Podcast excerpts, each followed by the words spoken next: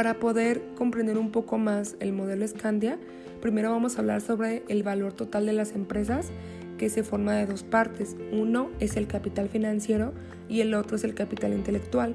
El primero incluye todos los activos físicos y monetarios de la empresa y el segundo se refiere a los procesos y activos intangibles de la empresa, compuesto por la siguiente fórmula. El capital intelectual es igual al capital humano más el capital estructural.